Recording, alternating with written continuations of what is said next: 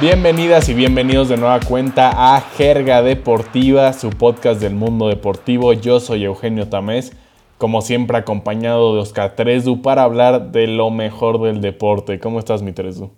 Hola, hola, Eugene, amigos. Sí, un, un fin de semana muy movidito por el tema del Supertazón, que ya les estaríamos hablando más al respecto. Ya regresó la Champions, ya están con, lo, con la presentación de monoplazas de la Fórmula 1, polémica en el tenis, hay, hay mucho de qué platicar.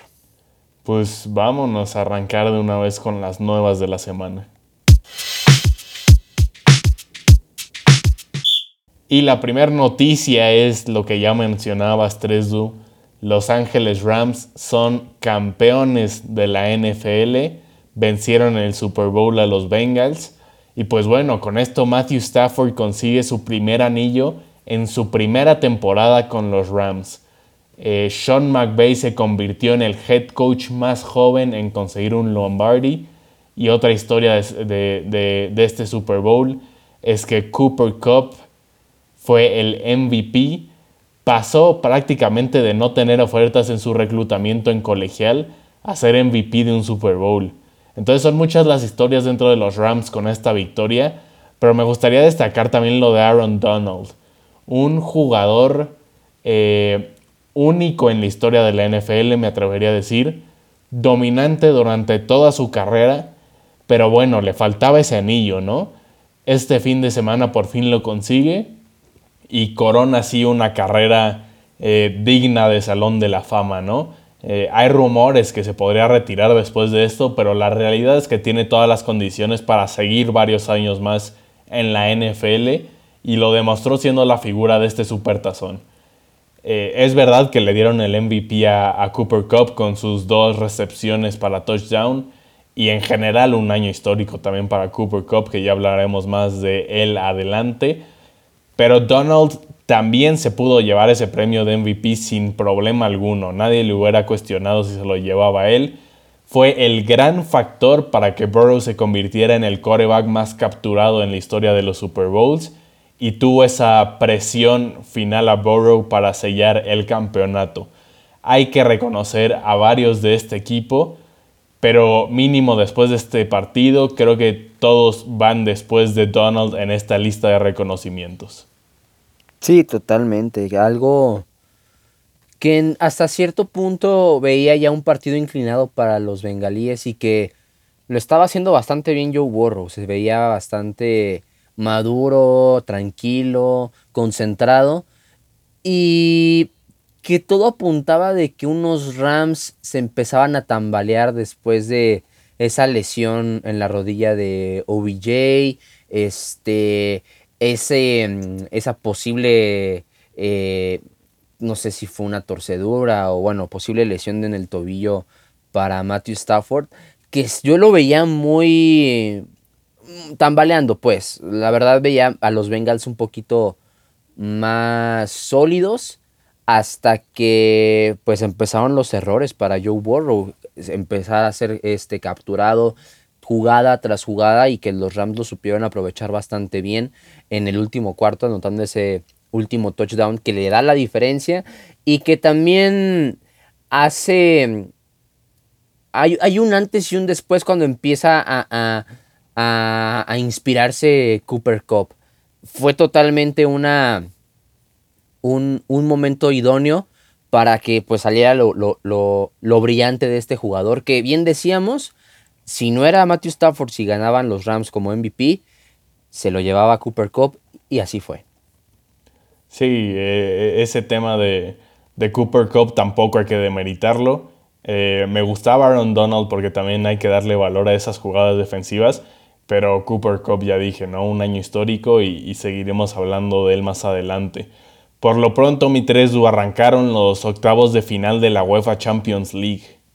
Sí, regresa a la Champions tras unos largos meses sin tener esta competencia y vaya con qué partidos este, nos encontramos, ¿no? Empezando con el Sporting de Lisboa contra el City, que vaya, el City pues despedazó en casa al, al Sporting y bueno, en casa del Sporting, 5 a 0, nada más, desde, vaya, los primeros minutos del partido, minutos 7 y ya iban pues por debajo del marcador. La verdad, un City bastante bien, un auténtico golazo de, de Sterling que, que, pues vaya, es el quinto tanto.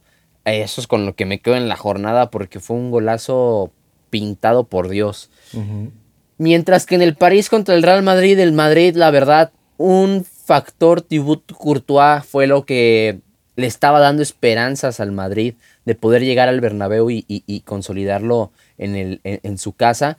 Pero vaya, se encontraron con su, espero, futura estrella. Kylian Mbappé al 93 adelantaba a los parisinos, cosa que Leo Messi no pudo hacer desde el punto penal. Lo tiró bastante mal y la verdad, pues vaya, en el Paris Saint Germain sabemos quién es la figura, quién es el goleador y quién es el, el hombre que se pone en los hombros en momentos importantes. Y ese fue Mbappé totalmente. Un partido que dominó completamente el equipo de Pochettino y que el Madrid sí se vio muy, muy, este, muy mal en el ataque. Regresó Benzema casi después de un mes sin jugar y se vio que, que no lo hizo en su mejor momento. Y bueno, el Salzburgo contra el Bayern, un sorpresivo empate que todo apuntaba que el Bayern apuntaba a bueno, se decía ser el favorito, salen con un empate, no está tan mal. Y el Inter contra el Liverpool, que Liverpool, pues vaya, 2 a 0, un partido bastante atractivo, donde Luis Díaz también ya tuvo sus primeros minutos como, como red. La siguiente semana, Chelsea contra el Lille, Villarreal Juventus, Atlético de Madrid contra el United y Benfica contra Ajax. Así queda estos partidos de los octavos de final.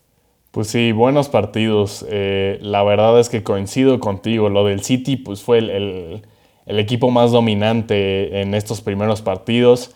Eh, el Liverpool también saca muy buena ventaja de, del San Siro. Que el Inter fue mejor equipo durante el trámite. Eh, presionó más arriba, estuvo constantemente buscando la, la cabaña de Allison pero al final Liverpool tuvo la contundencia y se lleva un gran resultado ese 2 por 0 en la ida. El Bayern que dices no pudo con el Salzburg, que no es para nada mal equipo, eh, ahorita viéndolos jugar y, lo que han hecho también durante la temporada, digo, sabemos que la liga austriaca no es la vara con la cual lo podemos medir porque siempre se la llevan y sin tanto problema, pero en Champions los hemos visto bien, ¿no? Los vimos eh, venciendo al Sevilla, al Wolfsburg, al Lille. No es cualquier equipo Salzburg que de principio, si pintaba tal vez como el más débil de estos octavos de final, pero se presentaron eh, muy firmes frente al Bayern y ahí sacaron el resultado. Parecía que iban a sacar la victoria, pero al menos al final rescató el empate el Bayern y siguen siendo favoritos para la vuelta los de Bavaria, pero al menos ya sabemos que el Salzburg no es cualquier equipito y que va a dar la pelea. Y lo del PSG Madrid, ya mencionaste, Courtois eh, figura sin duda alguna del encuentro, le sacó un par de manos a mano ahí a Kylian Mbappé, el penal que le sacó a Messi, y bueno, al final ya no pudo con esa genialidad de Mbappé, pero creo que le sale hasta barato el resultado al Madrid, que no produjo mucho al frente y en defensa la estuvo sufriendo porque Courtois lo salvó de varias. Creo que no es tan mal resultado este 1-0, pero tienen que ser muchísimo más en la vuelta si quieren, si quieren pasar a cuartos de final. Sí, totalmente. Sí le van a tener un poco complicada pues aspirar a unos, a unos cuartos, pero no es imposible, ¿sabes? Un 1-0 eh, sin considerar que, que pues fue totalmente un gol como local. Si hubiera sido el marcador al revés, sí sería un poco más complejo. Sí, de acuerdo. Pero bueno, vámonos con la siguiente noticia, porque hay bombazo en la NBA. James Harden sale de los Nets, pero llega en su lugar Ben Simmons. Como en otras ocasiones, eh, el Barbón no salió en los mejores términos de su equipo. Parece que su relación con compañeros y coaches se desgastó mismo que pasó en equipos anteriores como Houston, Oklahoma City, y pues acabó pidiendo que lo tradearan. Caso muy similar al de Ben Simmons en Filadelfia, quien no había participado en toda la temporada por estar en descontento con su equipo, Por lo tanto, pues parecía un intercambio lógico, ¿no? Eh, Harden va a Filadelfia, Simmons va a Brooklyn. Me parece un buen trade ya que ambos equipos se deshacen de un jugador que ya no quería estar en sus filas y reciben a otro jugador que finalmente, que finalmente tienen gran talento. Ojalá el cambio de escenario sea lo que necesitaban estos dos jugadores para comprometerse y para brillar con el talento que sabemos que tienen, porque realmente son estrellas, pero simplemente no estaban contentos en el lugar donde estaban. Sí, qué mal que este famoso Victory no se, no se pudo consolidar. Kyrie Irving, Kevin Durant, eh, James Harden. estaban dispuestos a, ¿no? Estaban obligados a hacer algo, pues, por obligación, que era ganar las finales de la NBA. Pero ahora lo que puede generar eh, los de Brooklyn no está tan alejado de la realidad. Kyrie Irving, Kevin Durant, ahora Blake Griffin y la Marcus Aldrich, creo que podrían hacer alguna, este, pues alguna mancuerna bastante interesante, ¿no? Ahora sumándole, pues, a, a Ben Simmons, pues podría, ahora sí, tal vez consolidar ese juego colectivo que faltó con James Harden. Sí, sin duda siguen siendo candidatos, ¿no? Eh, mencionaste que, que, tal vez los focos estaban sobre ellos por el tema mediático, ¿no? Con Harden, pero Simon sabemos que también tiene todo el potencial para ser una estrella. Ya también mencionaste el caso de la Marcus Aldrich, ¿no? Eh, es un equipo muy completo que tiene que seguir aspirando al título. Totalmente. Y bueno, la última noticia es que la Fórmula 1 pues confirma tres carreras sprint, pero con un nuevo sistema de, puntos. La primera modificación es el nombre que pues ya no se llamará como tal eh, calificación sprint, sino simplemente sprint, ¿no? Dado que no va a servir como una manera de formar la parrilla para la, para la carrera, este, y además se van a conceder puntos a los ocho primeros lugares de la siguiente forma. El primer lugar se va a llevar 8, el segundo 7, el tercero este, 6 y así consecutivamente, ¿no? La pole position para fines estadísticos ya no se va a otorgar al vencedor de este, de este sprint, sino que se le dará el ganador de la clasificación del, del viernes, ¿vale? Ya que pues se hace una pequeña clasificación el viernes, ahí se va a contar como pole position, ¿va? Este, la parrilla del domingo se va a ordenar dependiendo de los resultados de esa carrera sprint, pero el ganador de la competencia del sábado no será llamado poleman, ni tampoco aparecerá en estas estadísticas de Fórmula 1 como ganador de la posición de este, de este primer puesto, sino como la del viernes, la, esa, primera clasificación, ¿va? Entonces, más o menos a grandes rasgos es lo que se va a, estimar en la Fórmula 1. Van a ser tres grandes premios donde eh, probarán este, este formato. La verdad a mí se me hace mucho show, pero tendrán sus razones la FIA para, para implementarlo.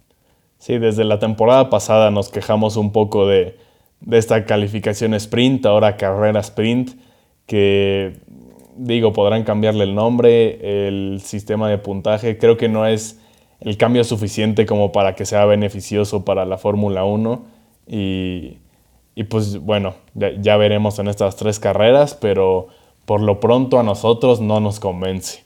Pero bueno, vámonos a la siguiente sección porque les traemos unos premios La Jerguita, pero versión NFL de esta temporada 2021. Y pues bueno, ya conocerán ustedes nuestros clásicos premios La Jerguita de final de temporada del fútbol europeo. Ahora decidimos hacer lo mismo, pero con la NFL, que fue una gran temporada.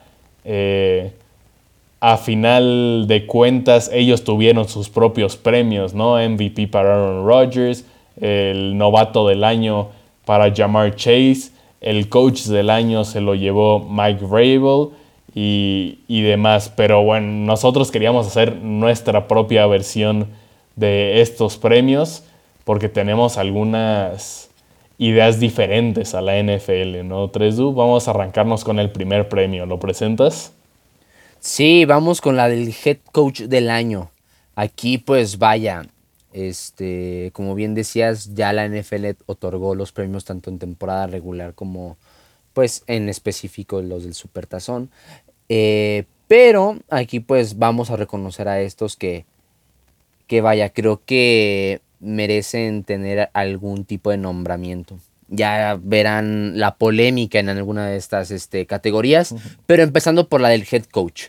Aquí pues vaya, estamos hablando como la de Mike Bravel, como la de, los Titans, de Sean McVay con los Rams y de Zach Taylor de los Bengals. Cada uno de estos tres, pues vaya, Mike Bravel lo hizo bastante bien, siendo pues este líder durante su conferencia en, la temporada regular. No lo hizo nada bien durante sus primeros partidos o minutos en, la postemporada. Shock Mavey ya lo conocemos. Y Zach Taylor, otro pues protagonista hasta la última fecha de, la NFL.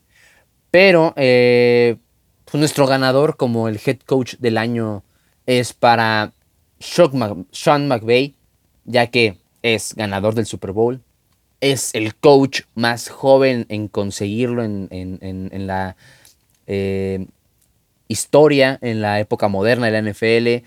Y ya lo decíamos, el tema de McVeigh es a resaltar, como lo dije hace, hace una semana, que cinco temporadas que ha tenido como head coach lo ha hecho de maravilla, ¿no? Ha estado en cuatro este, años en postemporada, ya jugó dos supertazones, este, uno de ellos pues ya es campeón.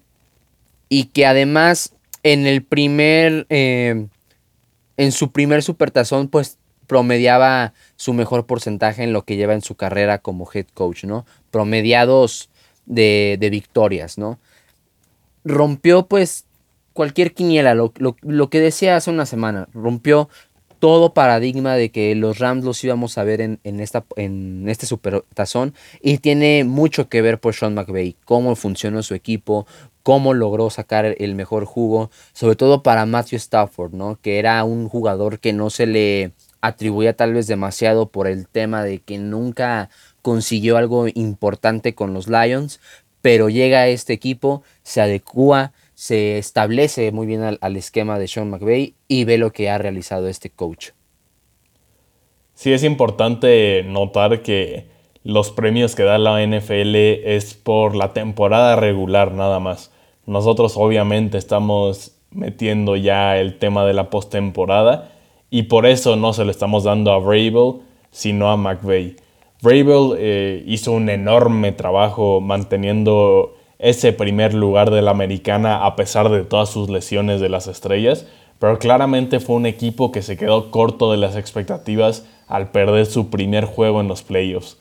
McVay por su parte venció a muy buenos equipos en postemporada como Cardinals, Bucks, 49ers, obviamente los Bengals, para al final convertirse en el head coach más joven en la historia en ganar un Super Bowl. Nada más por eso se lo tenemos que dar el premio. Vámonos al siguiente premio, que es el de novato del año.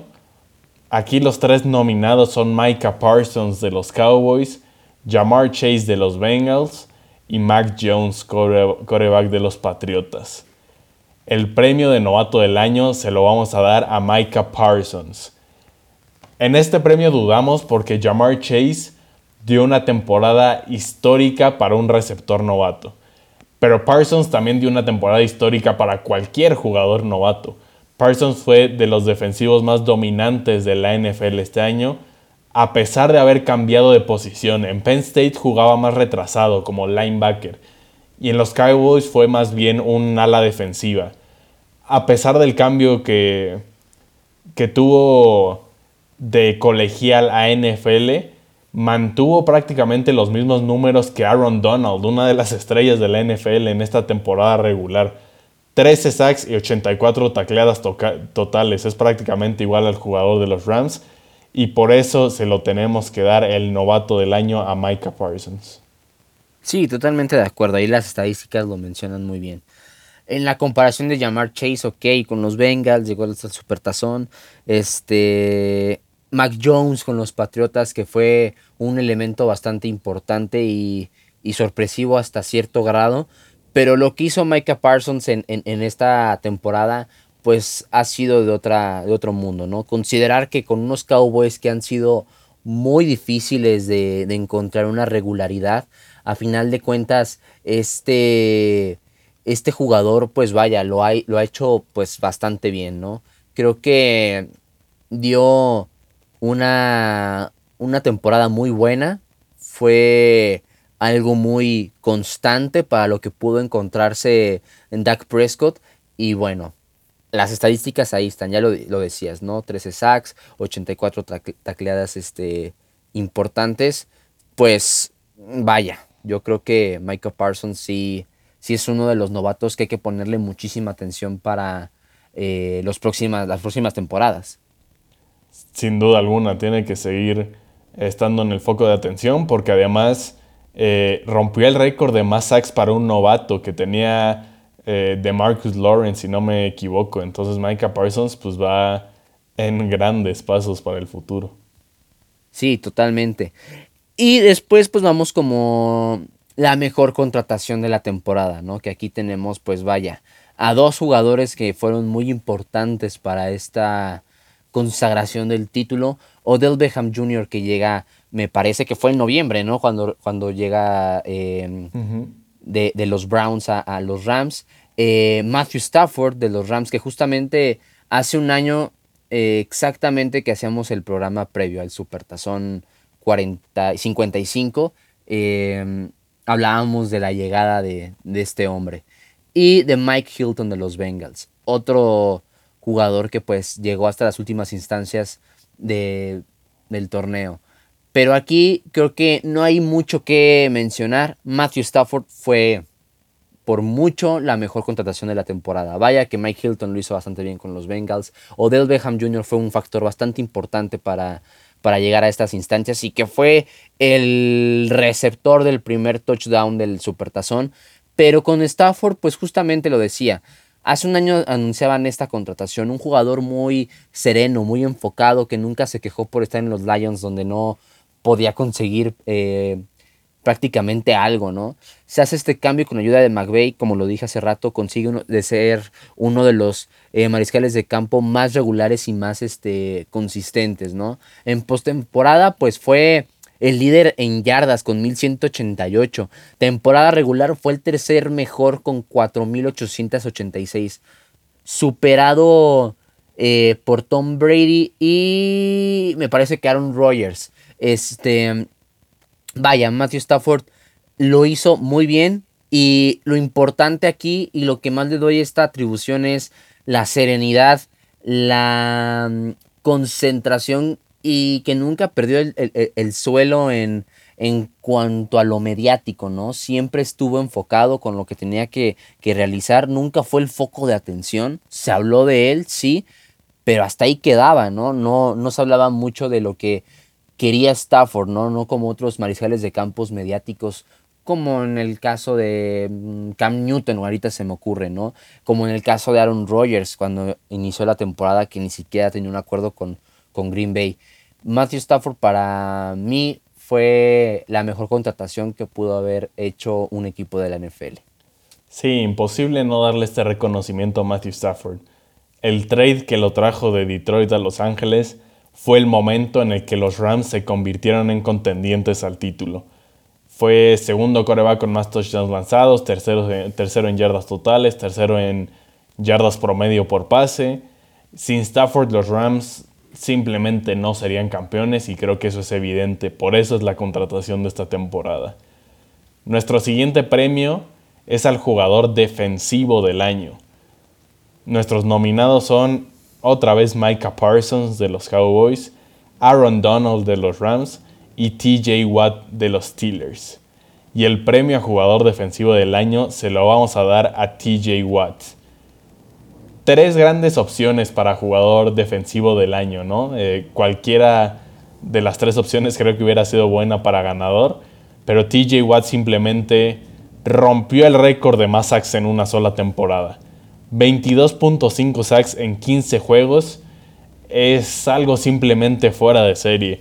Por si fuera poco, Watt también lideró la NFL esta temporada en tackles para pérdida de yardaje.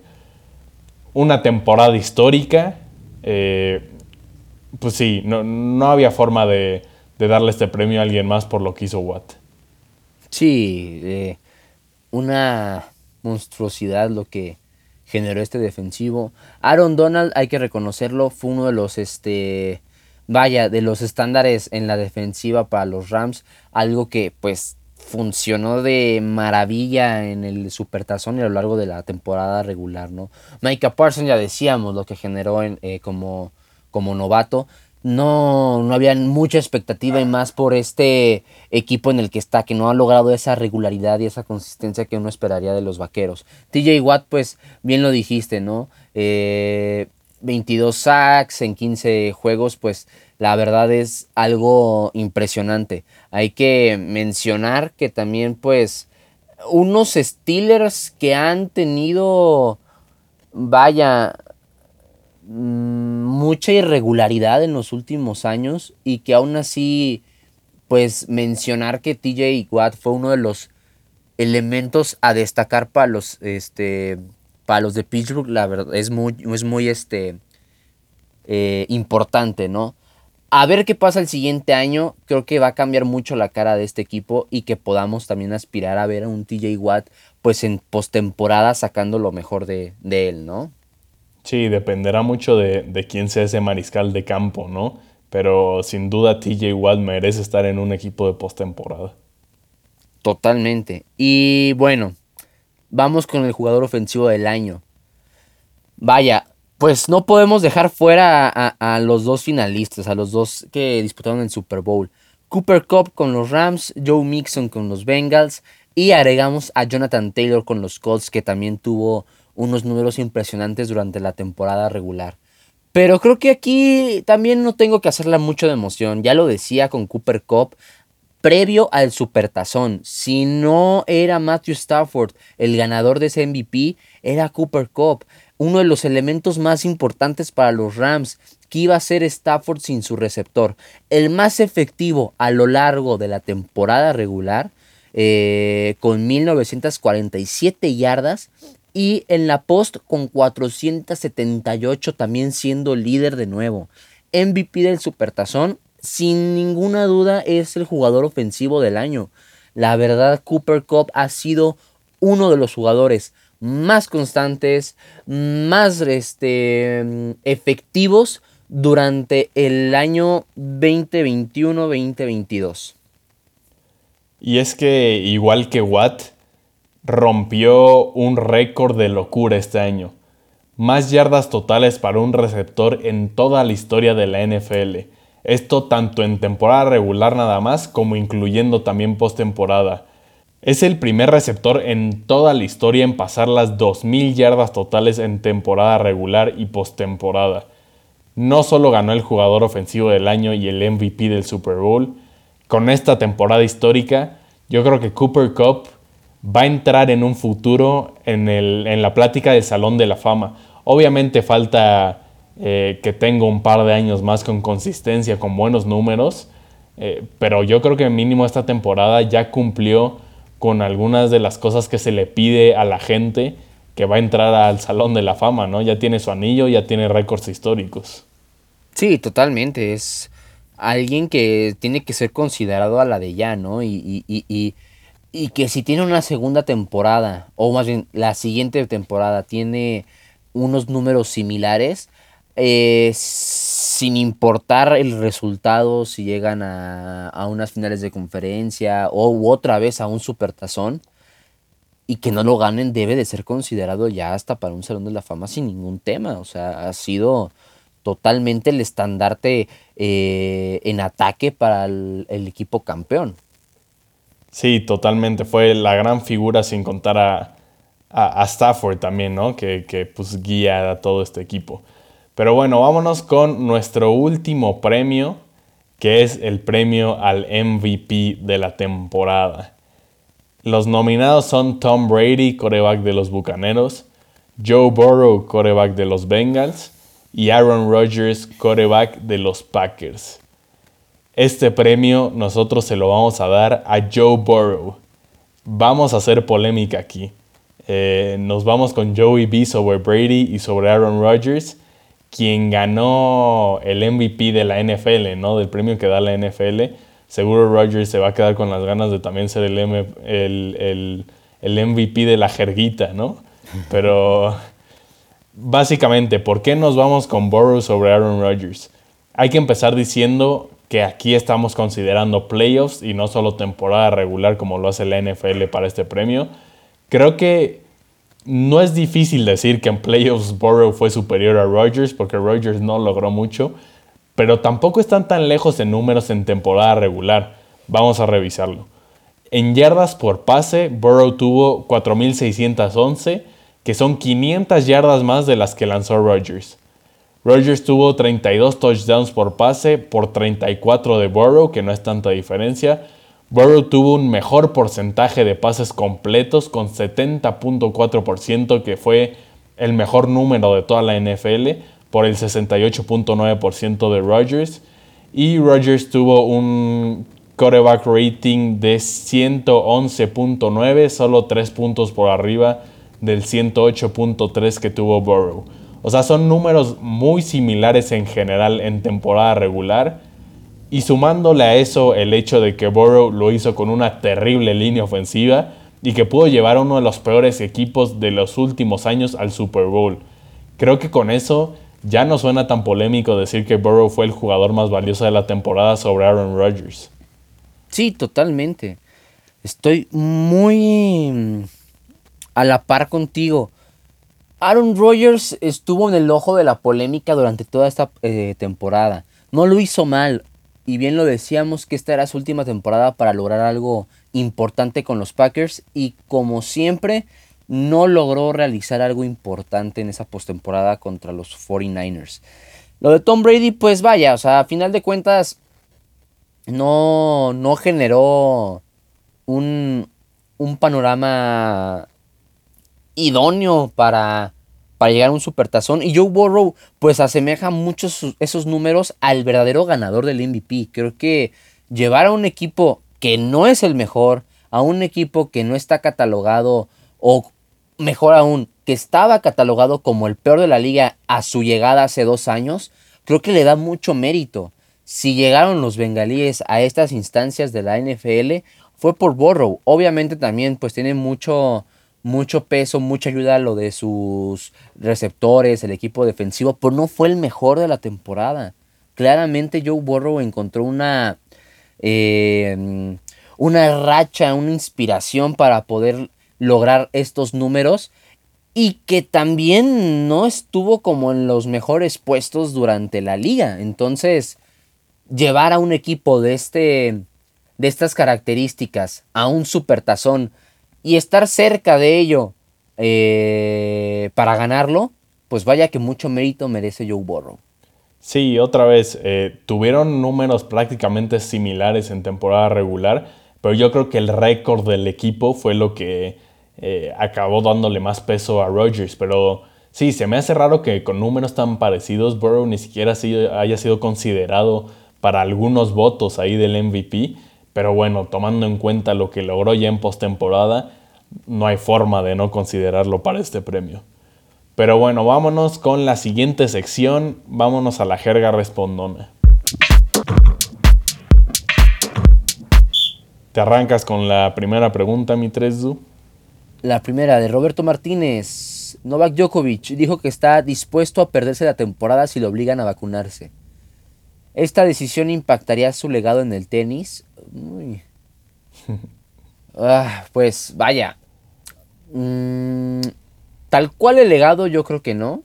Mm, ya habíamos dicho, mencionado que el tema de las no vacunas es algo completamente, pues diríamos que irresponsable, algo que sí deberías de, de realizar, sobre todo cuando se trata de una eh, pandemia, ¿no? De una enfermedad a nivel mundial y que pues buscan por más este, soluciones para ya empezar a contrarrestar y, y, regresar a la vieja normalidad, por así mencionarla. Lo de Djokovic, pues vaya, su legado ahí está. A final de cuentas, no, para yo, yo no yo no perdería como de vista lo que ha generado, pero va a desaprovechar una gran oportunidad de poder superar pues a Roger Federer y poder seguir peleando como el máximo tenista ganador de Grand Slams. Sí, Él se lo pierde, al final de cuentas son decisiones, pero creo que es eso, ¿no? Al final de, eh, de cuentas son 20 Grand Slams, este, ahí están para, para el historial, pero pues ya está muy en él si no quiere igualar a, a, Federer, perdón, eh, superar a Federer y tratar de superar a, Rafa Nadal, porque sabemos que Rafa Nadal se le complica en algunos este, torneos como Wimbledon, que puede ser un punto de partida para empezar a emparejarse y, y ser, pues vaya, pasar a la siguiente página de la historia, pues ya es su decisión por, por ser antivacunas. Sí, justo ese es el tema, ¿no? Lo tocaste perfectamente. Djokovic ya va a ser considerado como uno de los mejores tenistas de todos los tiempos. El problema es que está peleando por ser el mejor tenista de todos los tiempos y está perdiendo gran oportunidad de eh, superar a, Federer en Grand Slams y de igualar también a Rafa Nadal. Rafa Nadal, si sigue ganando Grand Slams, pues puede aprovechar esta oportunidad de que Djokovic se podría perder la temporada por no querer vacunarse y, consagrarse, ¿no? Como el mejor de todos los tiempos, Rafa Nadal. Eh, todavía tiene tiempo adelante Djokovic. El tema es que tampoco hay certeza de si el siguiente año van a seguir pidiendo vacunas, ¿no? Los, los Grand Slams. Entonces, eh, al final, sí, como dices, es su cuerpo, es su decisión, pero sí puede llegarle a afectar en esta disputa por ser el número uno de todos los tiempos, por lo cerrado que es esta contienda, ¿no? Y sobre todo si Nadal logra aprovechar esta situación. Sí, totalmente. Eh, claro. Y, este tema de, las vacunas, ya creo que lo habíamos platicado, la pandemia no va a acabar en este año. Va a empezar a regularse pero el siguiente nos van a, seguir pidiendo pues estos requisitos de, vacunación, ¿no? Sea para viajar, sea para entrar a un país, este, sobre todo para disputar un torneo de alto rendimiento, que pues no, no debía de tomarse muy a la ligera y Novak Djokovic, pues sí, sus, sus ideales, la verdad, les está viendo afectado por esto. Pero bueno, vámonos con la siguiente pregunta de Juan Pablo León Pregunta por los favoritos para ganar la Concachafa. En primero, eh, pues ya no es la Concachafa, ¿no? Es la CONCACAF Champions League, un, torneo de prestigio. Este, eh, sabemos que los mexicanos históricamente dominan este torneo, por lo que pues tendríamos que pensar en clubes como León, Pumas y Cruz Azul que deben aspirar al título.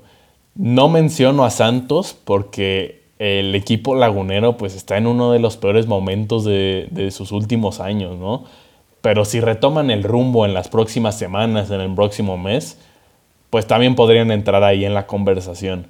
Fuera de los equipos mexicanos, eh, yo creo que habrá que tener la mira bien puesta en el NYCFC, en el New York City, porque es el campeón de la MLS y sabemos que también tiene el respaldo económico del City Football Group. Tiene un gran delantero en Valentín Castellanos que eventualmente irá a Europa. Entonces sería el equipo que yo vería como más peligroso en contra de los mexicanos. Sí, o también considerar al Santos de Guapiles, ¿no? Mis Santos de Guapiles. No manches, la, la Concachafa ya es más relevante que la Europa League. no, pero ya hablando en serio, el tema aquí con, con, con la CONCACAF vaya, eh, es un torneo, hay que decirlo, totalmente irrelevante, que nada más te da un boleto al Mundial de Clubes y que la, los equipos mexicanos están obligados a ganar. Ahorita, ok, vemos al Santos, no está en su mejor momento, ya lo dijiste, le gana 1 a 0 al Montreal apenas. Pero el Montreal también no, no, no es que lo descartemos totalmente en el tema de León, pues sí, un 2 a 0 al Huastatoya de toda la vida. y pues más al rato, hoy que estamos grabando, ya en unos 20 minutitos empieza el Saprisa Pumas, ¿no? Donde creo que es uno de los partidos también atractivos, ¿no? Por lo que puede generar el Saprisa. Pero viendo así, pues, vaya, ¿qué equipos están en, en la contienda? pues yo pondría a, un Cruz Azul, tal vez a al mismo Pumas, porque León tampoco está en su mejor momento en liga.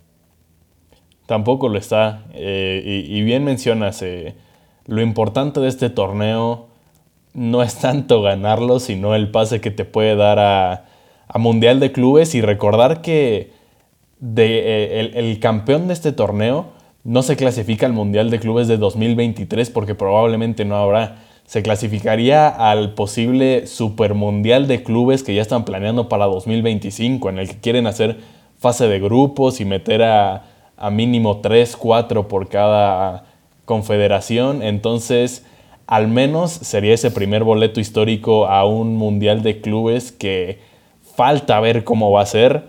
De momento hay muchas dudas al respecto, pero en una de esas podría ser un buen torneo.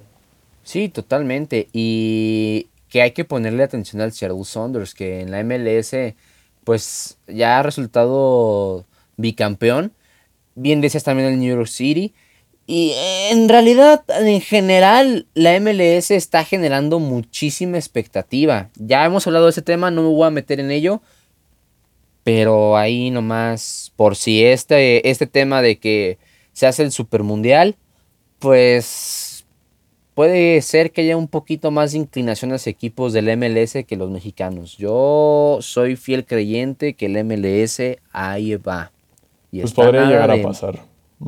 Sí, la verdad es que sí. Pero bueno, Francisco Flores. Cuatro victorias, cinco derrotas y cinco empates. Son números para un equipo grande como Chivas. Ya, pues. De Chivas, ¿qué podemos decir? La verdad, eh, da mucho de qué hablar. o sea, tener más, más derrotas y empates que victorias. Pues no, ya lo hemos dicho que, que es un, un tema ya que va más allá de la cancha. Que tiene que haber una depuración interna, organizacional, los directivos, directores técnicos, una replantación, perdón, de, ideales, ¿no? De llevar esta tradición de puros mexicanos. Creo que ya deben de, de empezar a buscar algún tipo de, mm, de inversionista que pueda realizar pues compras de jugadores importantes, porque si vas a seguir con mexicanos, tráete a los mejores mexicanos, simplemente. Si vas a necesitar un técnico este capaz, que tenga idea, eh, pues tienes que traerte un técnico importante, ¿no?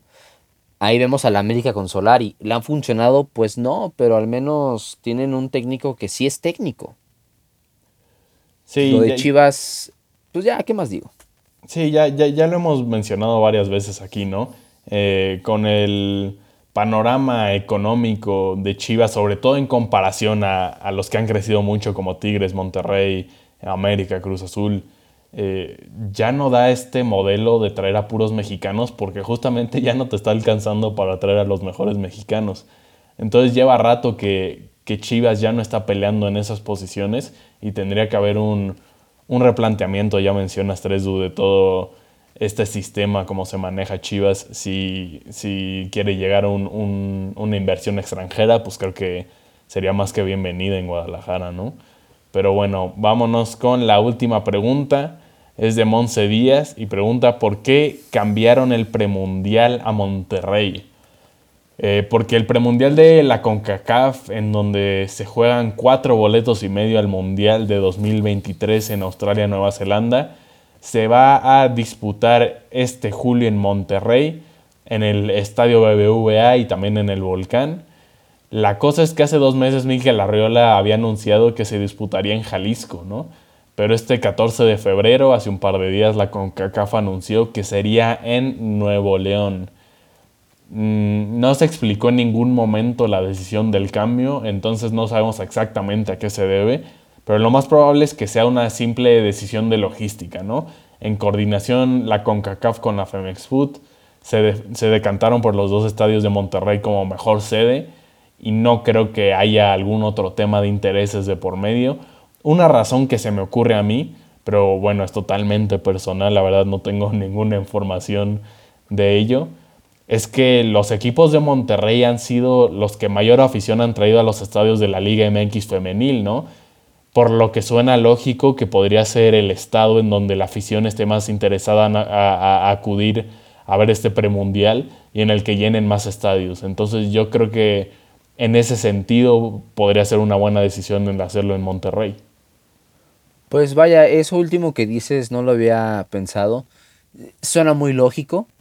Y creo que por el bien de este premundial, por el bien del deporte femenil, conviene mucho más que esté Nuevo León. Monterrey, hemos visto que tanto sus dos equipos han sido los principales, los, los, los, fuertes, las poderosas de la, de la, Liga MX femenil.